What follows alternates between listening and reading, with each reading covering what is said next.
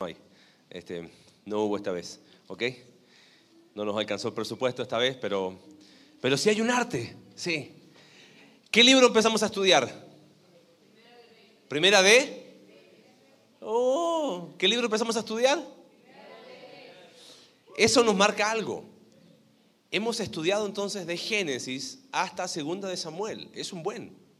El tema es que nos queda todavía un buen más, ¿no? Pero como no tenemos apuro de nada, hasta que venga el Señor, podemos seguir sin ningún problema. Y vamos a hablar de, específicamente en estos primeros 11, 12 capítulos de la vida de Salomón. Y me gustaría preguntarte, ¿cómo, cómo quizás eh, podrías definir la palabra sabiduría? Por ejemplo, a ver, ¿sabiduría es inteligencia? No, pero sí está relacionado, ¿no? ¿Sabiduría es conocimiento? Sí. O sea, ¿quién tiene conocimiento de algo automáticamente se transforma en alguien sabio? No, pero sí se necesita conocimiento. Una de las definiciones más comunes es sabiduría es conocimiento aplicado. No está mal, pero es aplicado a qué? A, sabio en, para quién. Eh, a ver, otra. Sabiduría es, esta suena bien, ¿no? La experiencia que da los años. ¿No? No necesariamente. ¿Ayuda la experiencia? Sí, pero no necesariamente experiencia es sinónimo de sabiduría. Hay otros que dicen, no, sabiduría es ser el mismo siempre. O sea, yo de, de que soy jovencito siempre he sido así. Eso tiene dos opciones o es una persona muy tosuda, o eh, piensa que su manera es la única que hay. ¿Cómo, ¿Cómo podríamos hablar de sabiduría en términos prácticos? Mira, cuando pensamos en sabiduría, ¿qué personaje de la Biblia se nos viene a la mente? Salomón, ¿no? Salomón, si alguna vez a ver, si honesto conmigo. Espero no haber sido el único que pecó en esto. Pero si alguna vez fuiste a alguna iglesia de niño y te contaron la historia de que se apareció Dios a Salomón y Salomón le dijo, pide lo que quieras. ¿Y qué pidió Salomón? ¿Y qué dijiste tú? Ah, yo hubiese pedido otra cosa, ¿no? No, de joven pedíamos una cosa, ya de más viejos pedimos otras cosas, ¿no? Pero nunca te llamó la atención por qué Salomón pidió sabiduría. ¿Qué, qué razón había para Salomón pedir sabiduría? Ahora, si podemos resumir la vida de Salomón, la frase que aparece ahí creo que la resume muy bien. De la sabiduría a la insensatez. ¿Y por qué hablamos de la sabiduría a la insensatez? Porque Salomón hizo cosas muy sabias, pero no sé si se dice acá la frase, lo que escribiste con la mano, lo borras con el codo. De una buena le siguió una mala de dos buenas, tres malas. Y es como que Salomón hizo tantas cosas buenas, el hombre que pidió sabiduría a Dios, terminó viviendo como una persona insensata. Pero quiero aclarar esto de insensato, porque insensato no es la persona así obstinada. No, ¿sabes quién es el insensato? El que cree que por una buena decisión ya es sabio. Insensato es el, que no piensa que, eh, hacemos, eh, óyele, sí, vamos. No piensa. Es simple, dice el libro de Proverbios. Y dime que tú y yo a veces no somos igual. Mañana o el martes tomaste una muy buena decisión le hablaste bien a tu esposa, a tus hijos, en tu trabajo, hasta te desconoces, ¿no? Te, pellizcas y ¿qué onda? ¿Qué, ¿Qué pasa conmigo, no? Y en la noche vienes y ¡pum!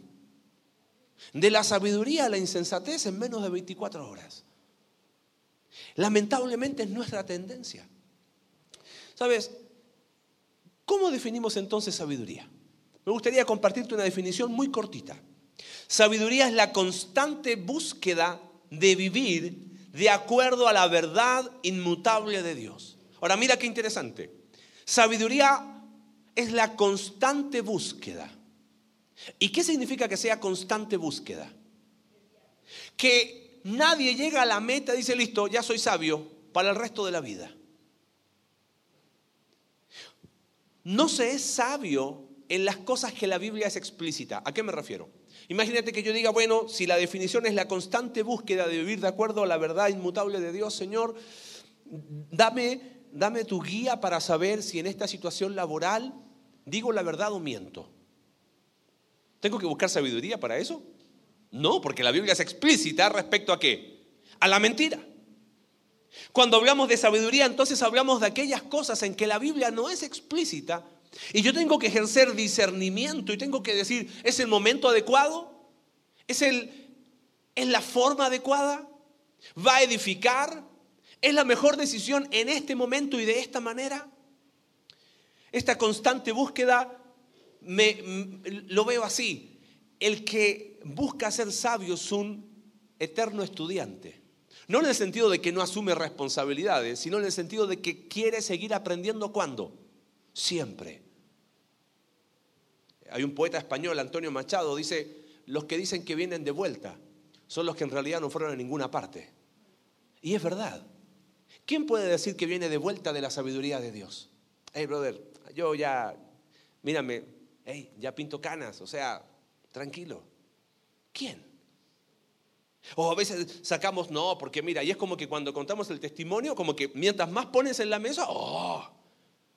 No, es la constante búsqueda de vivir de acuerdo a la verdad inmutable de Dios. Ahora, quiero que antes de Primera de Reyes veamos un pasaje en Santiago, capítulo 3, porque hay un contraste en Santiago, capítulo 3.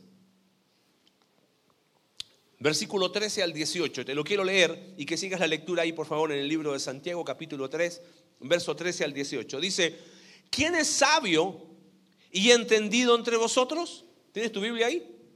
¿Sí? Porque no va a aparecer ahí. ¿eh? Así que si tienes tu Biblia, mejor sácala, ¿ok? No, no, no, no, esta vez no está. Dice, ¿quién es sabio y entendido entre vosotros? Diríamos, ¿el que tiene muchos años? No necesariamente. ¿El que tiene mucha experiencia? No necesariamente. ¿Quién es sabio y entendido entre vosotros? Mira lo que dice Santiago. Muestre por la buena conducta sus obras en sabia mansedumbre. O sea, si vas a ser sabio o dices ser sabio, no es cuestión ni de experiencia ni de años, sino es cuestión de demostrar hoy tu buena conducta en sabia mansedumbre. Pero si tenéis celos amargos y contención en vuestro corazón, no os jactéis ni mintáis contra la verdad. Y mira qué interesante, dice, porque esta sabiduría no es la que desciende de lo alto, sino es, fíjate las tres características, terrenal, animal y qué más? O sea, Santiago nos está diciendo que cuántos tipos de sabiduría hay. Hay dos. Está la verdadera sabiduría que proviene de quién? De Dios. Pero hay otra sabiduría. Es la que tiene celos amargos y no es la que desciende de lo alto, sino es terrenal, es animal y diabólica. Y mira el fruto que tiene. Porque donde hay celos y contención, la idea de contención es donde cada uno busca lo suyo propio, Allí hay perturbación y toda obra perversa. Esa es la sabiduría del mundo, la sabiduría, sabiduría humana o la falsa sabiduría. Y dice Santiago, pero la sabiduría que es de lo alto, la verdadera sabiduría, es primeramente qué? Pura, después pacífica, amable, benigna, llena de misericordia y de buenos frutos, sin incertidumbre ni hipocresía. Y el fruto de justicia se siembra en paz para aquellos que hacen la paz. O sea, si voy a vivir de acuerdo a la verdadera sabiduría, debería ser puro, pacífico, amable, lleno de misericordia. Y debería haber paz. ¿Sabes qué significa el nombre de Salomón? Pacífico. Viene de la palabra shalom, que significa paz. Lo que vemos en los dos primeros capítulos de Primera de Reyes, ¿sabes qué es? Es un contraste entre la verdadera sabiduría y la falsa sabiduría. Entre la sabiduría que viene de Dios y la sabiduría que viene del hombre. Lamentablemente, adivina con quién nos vamos a encontrar para empezar a hablar de Salomón. ¿Quién era su padre? Tuvimos como cuatro años hablando de David, ¿no? Bueno, créeme, hoy va a ser el último que hablamos de David. Bueno, no va a ser el último porque cuando sigamos en Reyes siempre se compara a los reyes con David. Pero terminamos acá este libro, o la vida de David termina al inicio de este libro y se empalma con la vida de Salomón. Mira, no tengo el tiempo de ver todos los detalles de los dos capítulos, pero déjame hacerte un, cuadro de resumen en algunos minutos. Fíjate cómo empieza Primera de Reyes capítulo 1. Cuando el rey David era qué? Viejo y avanzado en años. Si sabiduría la da la experiencia y la dan los años, uno esperaría un David increíble. Pero ¿sabes lo que relatan estos dos capítulos? Que no fue lo mejor. ¿Sabes? David, versículo 1 dice que el rey David era viejo y avanzado en años. Eh, no me voy a meter en temas más complicados, pero la Biblia dice que no se podía abrigar, que llamaron a una mujer, Aclara el texto que no durmió con ella, pero era parte de, su harén de mujeres, y ya te voy a mostrar por qué. Eh, vemos a un David viejo, que ya eh, está en sus últimos días. Y mira qué interesante. Verso 5. Entonces Adonías, hijo de Agit, se reveló. ¿Quién era este Adonías? Era probablemente el cuarto hijo de David, pero el que de los que estaba vivo, el mayor en ese momento. Y se le reveló, le hizo un golpe de estado. Y dijo, yo voy a reinar. Y lo interesante del pasaje es que ¿sabes quién lo sigue? Lo sigue Joab. Guarda ese nombre. No deberías por qué acordarte, pero yo te lo traigo a la memoria. Joab era el general, la mano derecha de quién? De David. Era el tipo que estuvo con David en las buenas y en las malas. Y ahora que David se está muriendo, Joab se va con este Adonías. Se, va a aviatar también el sacerdote. Entonces, sucede que Natán, el profeta, y, y, eh, la madre de Salomón, dicen, oye, pero ¿acaso tú no dijiste que Salomón iba a reinar? Claro, acompáñame ahí a Primera de Crónicas. Ahora tienen que sacar su Biblia porque no hay Biblia hoy en la pantalla. Entonces, Está congelado, no la esperen ahí, ¿eh? así que mejor que saquen su Biblia o enciendan su celular. ¿ok? Primera de Crónicas capítulo 22, cuando David iba a construir la casa, el templo, dice verso 8, vino a mí palabra de Jehová diciendo, tú has derramado mucha sangre y has hecho grandes guerras, no edificarás casa a mi nombre porque has derramado mucha sangre en la tierra delante de mí. He aquí te nacerá un hijo, el cual será varón de paz, porque yo le daré paz de todos sus enemigos en derredor. Por tanto, su nombre será, ¿qué cosa? Salomón, y yo daré paz y reposo sobre Israel en sus días. O sea, ya se sabía que el que iba a ocupar el trono de David, ¿quién era? Salomón. Ahora, mírame acá un segundo. David ni siquiera se podía abrigar, ¿entiendes? Ya estaba viejito a lo que le sigue, ya estaba tocando el arpa del otro lado. Y todavía no colocaba como rey a quién? A Salomón. Ah, otro signo de interrogación. Bueno, la cuestión es que ante la rebelión de Adonías, Salomón es puesto coronado como rey. Y en el capítulo 2, solamente te estoy haciendo el resumen porque ahora vamos a ver algunos versículos. Fíjate cómo empieza el capítulo 2, verso 1. Llegaron los días en que David había de morir, ya así ahora era sin vuelta, ¿no? Y ordenó a Salomón su hijo diciendo, yo sigo el camino de todos en, los, en la tierra, esfuérzate y sé hombre. Guarda los preceptos de Jehová tu Dios andando en sus caminos. Y empieza a darle una serie de consejos increíbles a Salomón. Pero David hace algo que otra vez, signo de interrogación. Te dije, estos dos capítulos es un contraste entre la verdadera sabiduría y la sabiduría que viene del mundo. ¿Sabes qué hace Salomón? Perdón, ¿qué hace David? Le dice Salomón, fíjate, versículo 5, te lo leo rápido para que te des cuenta. Ahora lo vamos a ver en profundidad. Dice, ya sabes tú lo que me ha hecho Joab, hijo de Sarbia, y lo que hizo a los generales. ¿Sabes qué le pide David a Salomón? Le dice, yo me voy a morir, sigue a Jehová, guarda sus mandamientos. Ahora, yo tengo un par de enemigos ahí, eh, hazte cargo de ellos, por favor. Lo que yo no hice, hazlo tú. ¿Ok? Cerrando ese cuadro, este es lo que sucede. Termina David muriendo, Salomón le perdona la vida a su medio hermano Adonías, después Adonías trata de traicionar a Salomón otra vez y Salomón manda matar a Adonías. Ahora, en estos dos capítulos se, se mezclan, oye, ¿habrá sido bueno lo que hizo David? ¿Habrá sido bueno lo que hizo Salomón? Porque de repente, te, lo confieso, cuando estudiamos eh, los, eh, para poder predicar, buscamos muchos comentarios y, y, es como que los comentaristas nunca se la juegan. ¿eh? No, pero eran otros tiempos. No, pero como que muestran casi superhéroes que nunca pecaron. Mira, aquí quiero marcarte una idea y espero que la guardes. La verdadera sabiduría tiene solo una fuente, la persona de Dios.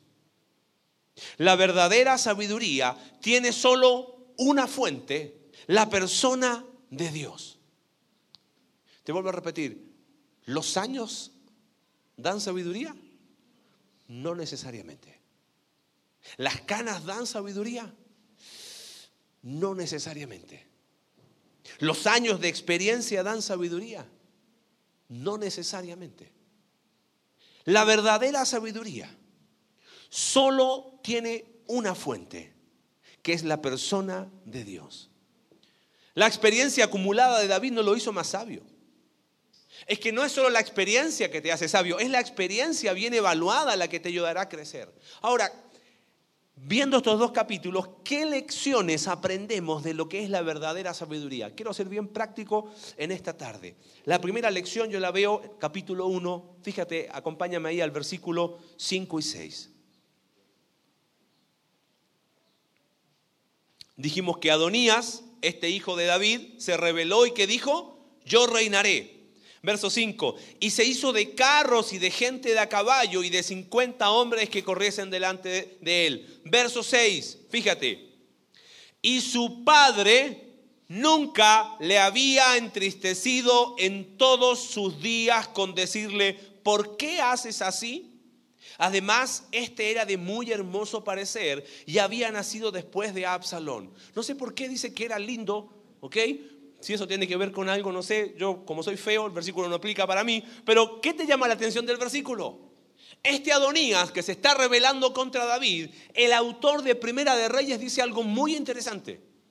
Dice que David nunca lo había entristecido. ¿Y qué significa eso? ¿Sabe que esa palabra significa algo que muchos de los padres sabemos. Nunca le había corregido, nunca lo había disciplinado, ni siquiera era capaz de preguntarle, hijo, ¿por qué eres tan malcriado? Ese era Adonías. Acá yo veo la primera lección. La verdadera sabiduría no posterga sus conflictos, sino que los soluciona a tiempo. Ahora, Pregunta, ¿cuándo empezaron los problemas de Adonías? ¿Ahora que se rebeló contra David? ¿Cuándo empezaron? De niño. Con un padre que no fue capaz de corregirlo. Ahora, pregunta para ti. ¿Hasta dónde llega la responsabilidad de los padres y hasta dónde llega la responsabilidad de los hijos? ¿Hay padres acá presentes? ¿Sí? ¿Hay hijos presentes? Y obvio, todos. Ninguno salió un repollo, ¿no? Somos todos hijos, ¿no? Así que a todos nos pega esto. ¿Hasta dónde llega la responsabilidad de los padres? ¿Hasta dónde llega la responsabilidad de los hijos? Bueno, esta semana en los grupos conexión vamos a ver eso. Así que si no estás en un grupo conexión, te vas a perder la respuesta, pero todavía estás a tiempo si te inscribes hoy. ¿Ok? Porque de repente uno dice, bueno, es que la verdad, yo, yo he escuchado a padres que dicen esto. La verdad, yo nunca he corregido a mi hijo o a mi hija porque es súper bien portado, es súper bien portada. Algunos jóvenes dicen, sí. En realidad yo no me da ni trabajo. Es más, no lo quiero traumar. No, ¿Sabes cuál fue el verdadero trauma de Adonías? Que nunca fue corregido. Querido, tu hijo, tu hija, no es que es malo, es perverso. Nació en pecado. Tiene aquí la palabra en la frente, pecado, y acá una marca 6, no, no, no, pero, pero son malos por naturaleza. Nadie les enseña a ser malos. Y nosotros, a veces los padres, esa, esa necedad que tenemos los padres, ¿no? Somos, le queremos dar lo que nunca tuvimos. Qué necios que somos. Qué necios. Eso no es verdadera sabiduría. Verdadera sabiduría, ¿sabes qué es? La verdadera sabiduría no posterga sus conflictos, sino los soluciona a tiempo. Ahora, ¿tú crees? No quiero decir lo que la Biblia no dice, pero ¿tú crees que David ignoraba los planes de Adonías? Yo creo que se lo veía venir. Pero eso implicaba una conversación incómoda que muchas veces tú y yo no queremos tener. Mira, no, pero quiero que hagas un contraste. Acá está David, ¿ok? Acá está Goliat. Goliat insultó al ejército y insultó a Jehová de los ejércitos. ¿Y qué hizo David? Se enfrentó a Goliat y en el nombre de Jehová de los ejércitos se enfrentó al gigante. Y cuando tuvo que corregir a sus hijos, jamás los enfrentó. Y eran más pequeños que el gigante Goliat. Es que nuestros miedos a veces son más profundos. Te hago un repaso rápido. ¿Te acuerdas Amnón? El que abusó de su media hermana Tamar. Abusó, le avisaron a David. ¿Y qué hizo David? Nada. No, si este muchacho con el tiempo se va a arreglar. Como no hizo nada, otro hijo de David, Absalón, ¿qué hizo? Mató a Amnón. ¿Y qué hizo David? Nada. Y ahora tenemos a un Adonías que se está rebelando contra David. ¿Y qué hizo David con Adonías? Nada.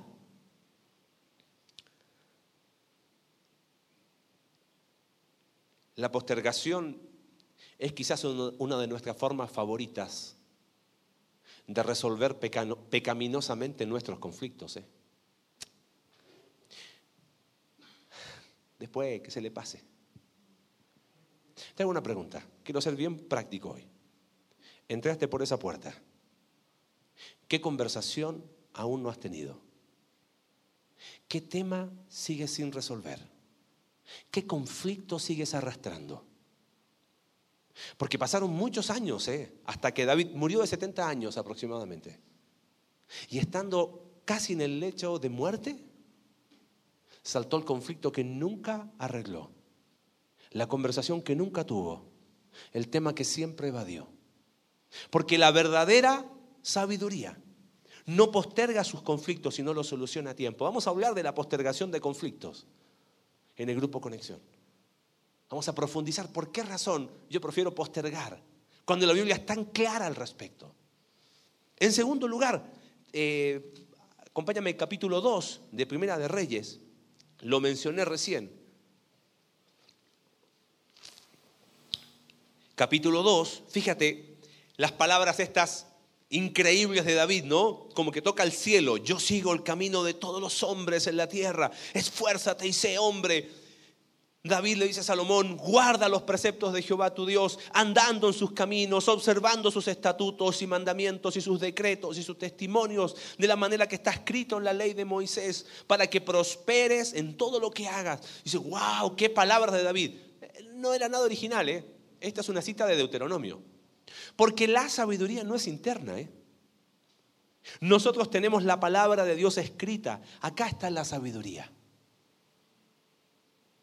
No la da la reflexión, la introspección por sí mismo, sino es guiada por la palabra de Dios y dentro de los límites de la palabra de Dios, te va a llevar a ningún lugar.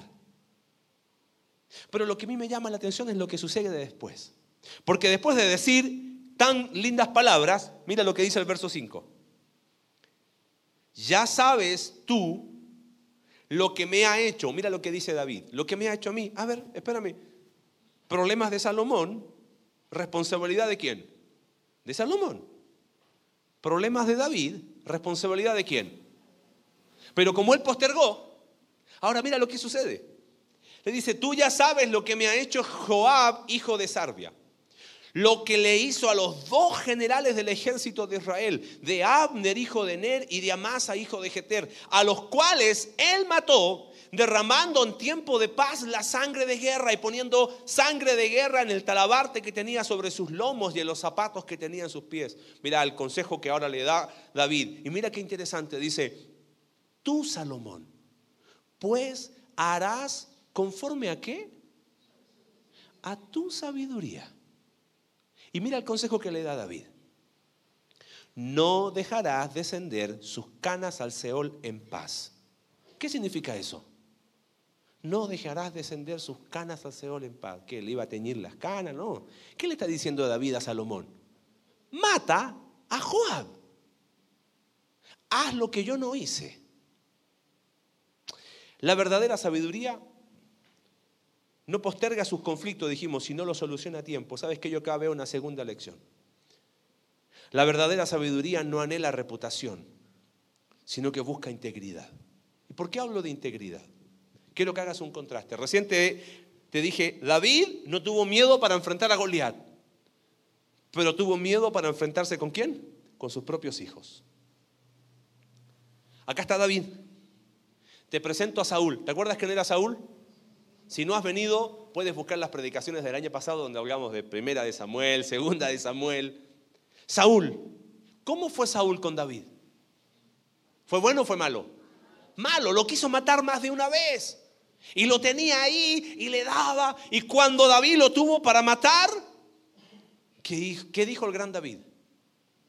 No voy a tocar yo a quién? Al ungido de Jehová.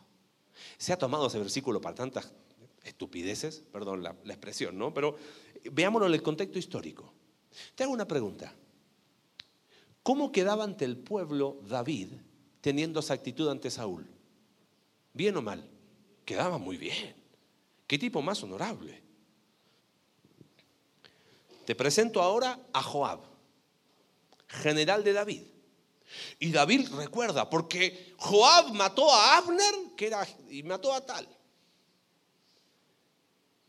Si David en el lecho de muerte le pide a Salomón, hazte cargo de Joab, significa que David nunca fue capaz de enfrentar esa conversación pendiente con quién?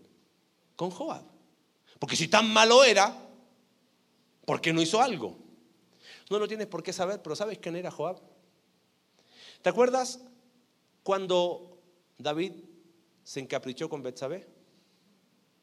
¿Quién era el esposo de Joab, de Betsabé? Urías Eteo. Entonces, como Urías fue tan íntegro, David dice, listo, a este hay que mandarlo a la primera línea de batalla. Entonces, mandó a llamar a Joab. Y adivina a quién le dieron la carta con la instrucción. A Joab. Joab sabía y siempre supo que David había mandado matar a Urias. No quiero decir lo que la Biblia no dice, pero me parece bastante extraño que si Joab era tan malo, ¿por qué David no fue capaz de ponerlo en su lugar? Te puedo abrir el corazón con algo. El año pasado cuando hablamos de David, tratamos de evaluarlo bíblicamente. Y claro que es el hombre conforme al corazón de Dios. Y claro que no le llegamos ni a los talones. Pero eso no tapa ni, ni, cubre los pecados de David. ¿Sabes quién era Joab? Era el sicario de David. Es el que hizo todo el trabajo sucio que David no se animaba a hacer, incluido eh, matar a Urias Eteo. ¿Tú crees que si mataba a Joab, el pueblo iba a decir, ah, está matando a su propio general? Es que sabes que la verdadera sabiduría no anhela reputación, sino que busca integridad. David trató de vivir con integridad en el lecho de muerte. A mí me suena más que, hey, voy a cuidar mi reputación. Haz tú el trabajo que yo no me animé a hacer. Mira, ¿te acuerdas el pasaje de Santiago? La sabiduría que viene de lo alto es primeramente qué? Pura. ¿Cómo decimos en nuestro México? El que no tranza, ¡guau! ¡Qué sabio que soy! No confundas sabiduría con sagacidad. ¿Entiendes? No confundas sabiduría con, con hacerse el, vivo para, hey, a mí no me dan a tole con el dedo, yo ya vengo de vuelta. No. La sabiduría que viene de Dios es pura, es íntegra.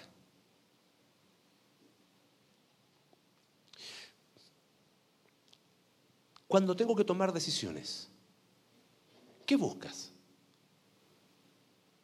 ¿Buscas cuidar tu reputación o buscas la integridad? Mira, di un ejemplo y me voy a animar a darlo aunque después me apedreen y no me quieran más. Amo México, por algo vivo en México voluntariamente, no es que no nací acá, nos venimos a México voluntariamente y no pensamos irnos tampoco. De hecho, cuando fuimos a El Salvador me decían, hey, ya estás hablando como mexicano. Y obvio, ya van a ser siete años. Pero hay algo que me ha llamado la atención de nuestra sociedad y me incluyo. Cuidamos nuestra reputación al máximo. Y te voy a mostrar un ejemplo. Te voy a dar, voy a invitar a alguien aleatoriamente a mi casa, ¿ok? O los voy a invitar a todos ustedes. Y les voy a cocinar. Voy a hacer todos mis, todos mis, ¿cómo se llama? Mis conocimientos de chef ¿Ok? te hago la comida, te la presento. Y después te voy a hacer la pregunta del millón. ¿Cuál es la pregunta del millón? ¿Te gustó? ¿Y tú qué vas a decir? Que sí. Estaba horrible. Pero jamás me vas a decir, la verdad, hermano, no te me ofendas, pero no me gustó. No, eso no se dice, eso es mala educación. Yo siento que la línea entre la mala educación y la reputación o cuidar mi reputación está muy de la mano. Te doy otro ejemplo fácil. Oye, ¿te gustaría tomar esto? Gracias. Me costó mucho como extranjero entender que gracias significaba no. Pero como que el no es muy ofensivo. El no es como muy violento. No, no quiero, brother, gracias. No, pero gracias. Y yo era como, le doy, no le doy, le doy, no le doy. ¿Sabes? Apliquemos lo más más profundo, no le digas nada a tu papá, ¿ok? No le digas nada a tu mamá, esto queda ante nosotros. Reputación antes que integridad. Ok, pero papá no tiene por qué enterarse de esto. Mamá no tiene por qué enterarse de esto. ¿Ok?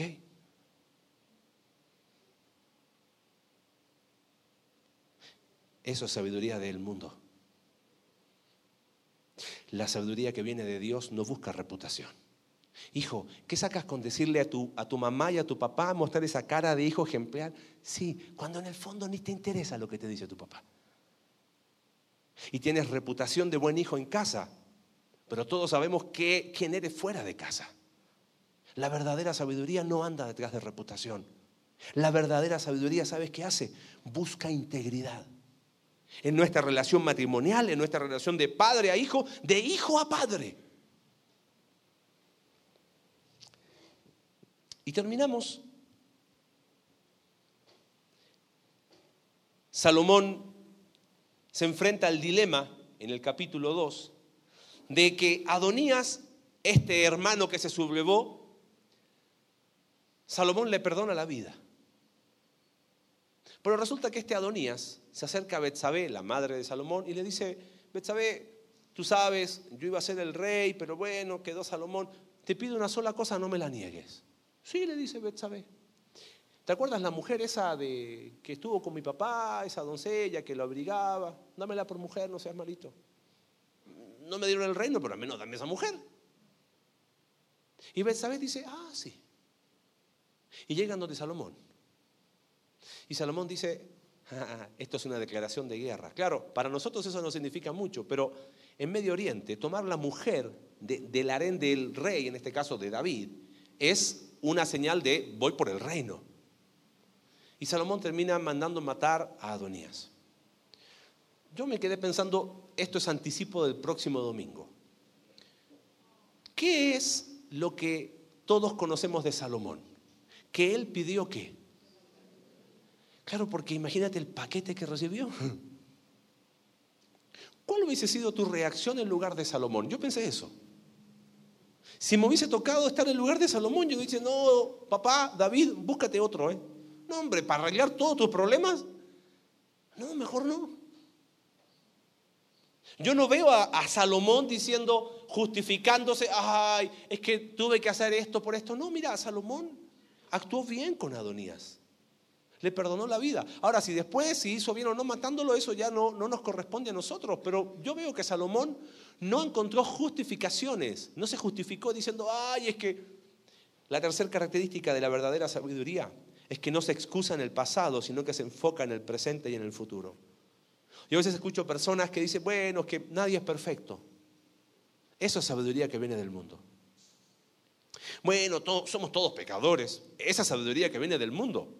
Claro que somos todos pecadores, perdonados por la sangre de Cristo para vivir una vida donde empezamos a cambiar y no encontrar en esas generalidades la justificación para mi pecado.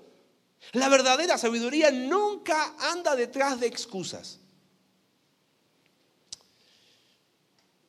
Por eso yo creo que Salomón pidió sabiduría. Pero bueno, vamos a hablar de eso el próximo domingo. Qué interesante que el inicio de, Salomón es el cierre de David. Es como que no, David no nos deja más. Y me gustaría cerrando, quiero abrirte el corazón con algo. Porque empieza el capítulo 1 diciendo, cuando el rey David era viejo y avanzado en días. No me considero una persona vieja, pero ya hace, año, hace dos años, el año 2018, llegué al cuarto piso, ¿no? Y dije, ok, mis mejores expectativas de vida, ¿cuántos serán? ¿80? O sea, terminó el primer tiempo del partido. ¿No? Estoy en mis 15 minutos de descanso y ahora empieza el segundo tiempo. No estoy en los descuentos, pero Obviamente que eso te sacude y uno dice, ah, interesante. Te hago una pregunta, no me la respondas. ¿Tienes miedo a envejecer?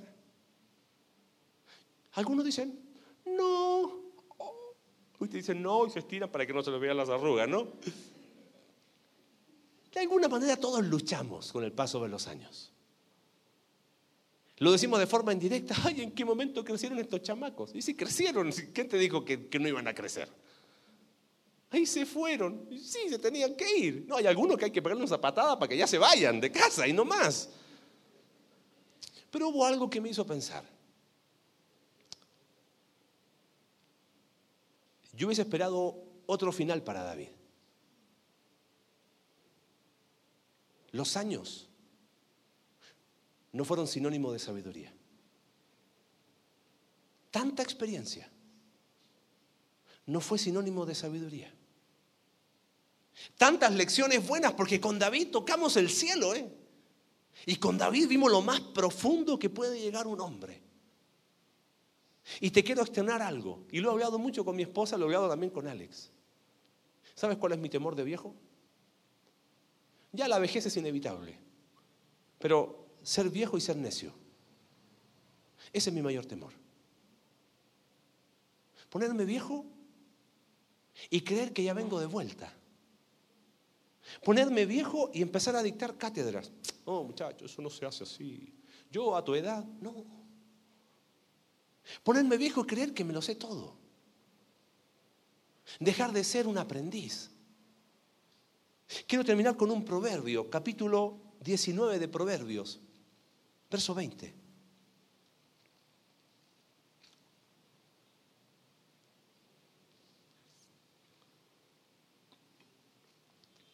Porque si la vida de Salomón fue de la sabiduría a la insensatez, tu vida y mi vida puede ser exactamente igual. Con los años puede venir lo mejor como puede venir lo peor de tu vida. Y acá yo creo que hay un secreto. Mira qué lindo proverbio. Capítulo 19, verso 20. Escucha el consejo y recibe la corrección. ¿Para qué propósito? Para que seas sabio. ¿En dónde? O sea, vejez no es sinónimo de sabiduría. ¿Te das cuenta? Ese versículo te está diciendo, escucha consejo cuando? Hoy recibe corrección. ¿Cuándo? Hoy. Porque va a llegar un día que se llama vejez, como le llegó a David. Y si no escuchaste consejo y no recibiste corrección, vas a repetir la misma historia de David. Postergando conflictos, conversaciones, temas. cuidando tu reputación, pero que se viene abajo de la nada.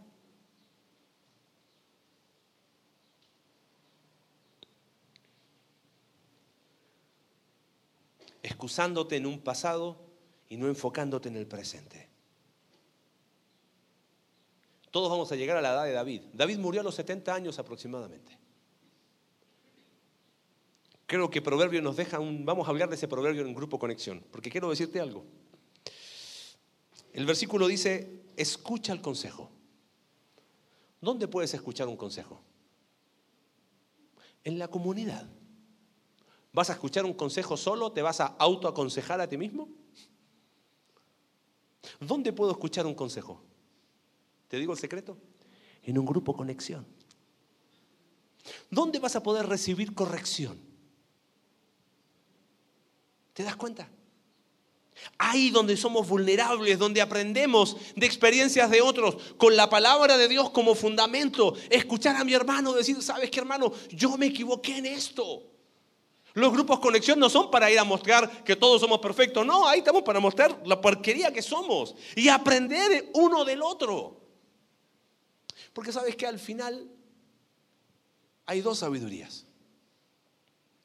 La que desciende de lo alto, dice Santiago, y la que es terrenal y diabólica. ¿Con cuál vas a vivir? ¿Con cuál? Escucha el consejo, recibe la corrección para que seas sabio en tu vejez. Empezamos a aprender de la vida de Salomón cerrando la vida de David. Si David nos deja un sabor amargo, haz lo que tengas que hacer hoy para que tu vida y mi vida no termine así. Oramos, Dios, te damos gracias por tu palabra en esta tarde. Gracias por porque en medio de una historia que uno dice, ¿qué lecciones podemos sacar? Se empieza a tejer la vida de este hombre llamado Salomón. El hombre que tu palabra nos dice que fue el más sabio de todo el universo. Pero lamentablemente terminó como un insensato. Y nosotros no somos ni mejores que Salomón, ni mejores que su padre David. Señor, todos los que estamos acá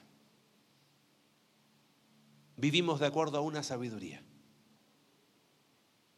Perdónanos, Señor, por vivir de acuerdo a la sabiduría de este mundo, que posterga conflictos, conversaciones, temas. Te pedimos perdón, Señor, porque a veces como padres hemos fracasado ahí, como esposos, aún como hijos. Quizás hemos vivido bajo la sabiduría de este mundo, Señor buscando tener una reputación intachable, pero que se cae a la más mínima presión. Señor, quizás hemos vivido bajo la sabiduría de este mundo, excusándonos en el pasado, en lo que yo soy, en vez de hacer lo que corresponde.